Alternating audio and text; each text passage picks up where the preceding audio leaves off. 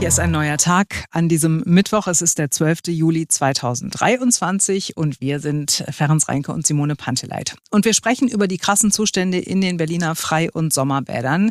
Wieder mal, muss man sagen. Im ganz konkreten Fall geht es um das Columbia Bad in Neukölln. Die Mitarbeiterinnen und Mitarbeiter dort haben einen Brandbrief an ihre Chefs bei den Berliner Bäderbetrieben geschrieben, weil sie einfach nicht mehr können. Ja, und der Tagesspiegel, der hat diesen äh, Brandbrief vorliegen und ähm, ja, der hat es wirklich schon in sich.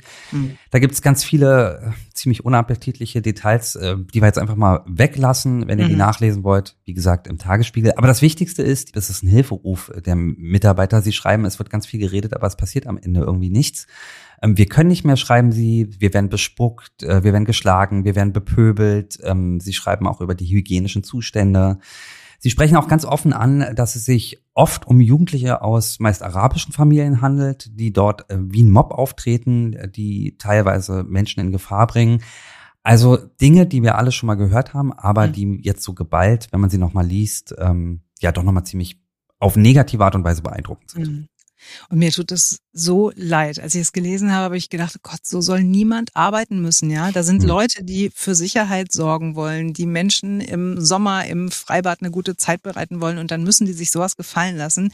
Das ist wirklich richtig, richtig schlimm. Und die Frage ist, wie geht's jetzt weiter? Weil so bleiben kann es ja nicht. Ja, Vorschläge gibt's äh, auch in diesem Brandbrief und ähm, auch da wieder das Erstaunliche, das sind alles Vorschläge, von denen wir schon mal gehört haben, die es aber bis jetzt irgendwie nicht in die Umsetzung geschafft haben. Also beispielsweise, dass man sagt, am Wochenende Einlass nur noch für Familien mit Kindern. Mhm.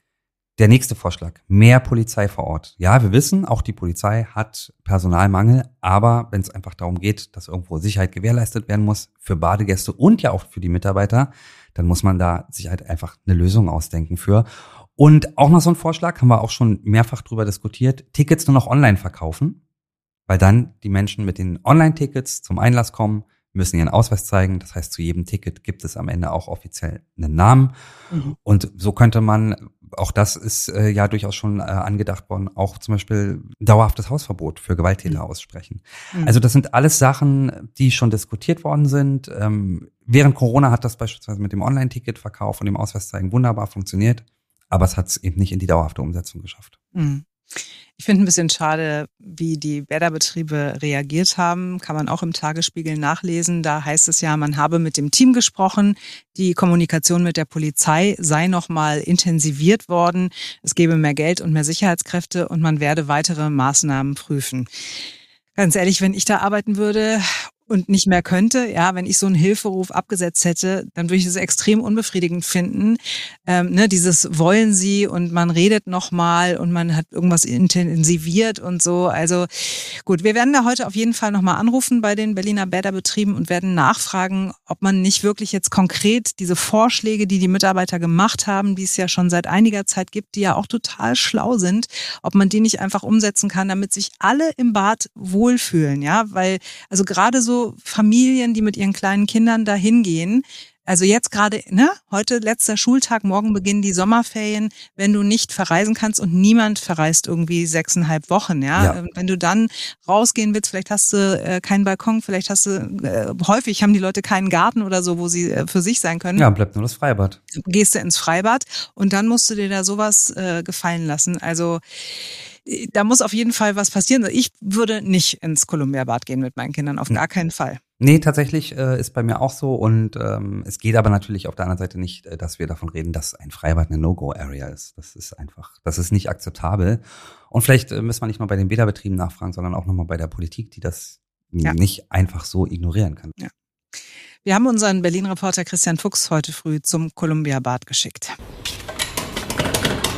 Ja, alles dicht hier. Diese hohen Zäune direkt vorm Eingang des Columbia-Bades, die sind alle abgeschlossen. Und drin sieht man so ein paar Leute, die sind mit dem äh, Rasenmäher unterwegs. Da wird noch mal ein bisschen was gefegt, da wird ein bisschen was gewischt. Denn natürlich sind hier noch Leute im Bad, aber für Besucher ist es bis auf weiteres erstmal geschlossen. Ich habe gerade versucht, mal mit jemandem zu sprechen, aber ähm, die sind natürlich, was Presse betrifft, momentan heute früh sehr scheu. Wir dürfen keine Auskunft geben. Wir haben eine Presseabteilung bitte an die Presseabteilung. Okay, ich wollte bloß wegen dem Brandbrief und so, das ging ja tatsächlich von den Mitarbeitern, ging ja auch erstmal bitte nicht über die, die Pressestelle. Presseabteilung, nicht mich. Okay. verstanden? Alles Gut, klar. Danke. Gut, ciao. Ja, also da war nichts zu hören. Was man hört, ist Bedauern bei denjenigen, die hier früh morgens normalerweise schwimmen gehen. Eine von denen ist Martina. Ja, kann ich natürlich verstehen, aber müssen alle anderen natürlich jetzt drunter leiden, dass so ein paar Vollpfosten Ärger machen. Ja, ja waren ja leider nicht nur ein paar Vollpfosten teilweise, ne? 50 Leute irgendwie, Ach, Riesenmob da, die Rutsche gestürmt, Schlägereien und so weiter. Wirklich ja quasi so permanent, dass äh, die Mitarbeiter gesagt haben, wir können nicht mehr, wir fühlen uns hilflos, wir werden allein gelassen, keine Einlasskontrollen, so dass auch wirklich. Also, kann ich super verstehen, aber was einfallen lassen müssen sie sich natürlich schon, weil es kann ja nicht sein, dass wenn irgendwo Randale ist, dass es dann zugemacht wird als Konsequenz. Ja, ja das habe ich heute von vielen gehört, die hier angekommen sind und gesagt haben, Moment, man kann ja nicht von solchen Idioten dann kapitulieren. Da müssen sich die Bäderbetriebe was einfallen lassen. Äh, was sie sich einfallen lassen, da bin ich wieder bei dem Herrn vorher, wenden sich an die Pressestelle. Ich finde, das sollten wir dringend tun. Ja, das werden wir wie gesagt machen. Nicht nur bei den Bäderbetrieben werden wir nochmal nachhaken, sondern eben, Ferenc hat es gerade schon gesagt, bei der Politik, die das Problem nicht einfach ignorieren kann. Ob sich jemand auf konkrete Zusagen einlässt, damit es dort wieder sicher wird, das hört ihr bei uns im Programm vom Berliner Rundfunk 91.4 oder auch hier im Podcast bei Ein neuer Tag. Und damit sind wir in einer ganz kurzen sommerlichen Pause. Am Montag sind wir wieder für euch da. Bis dahin, alles Liebe.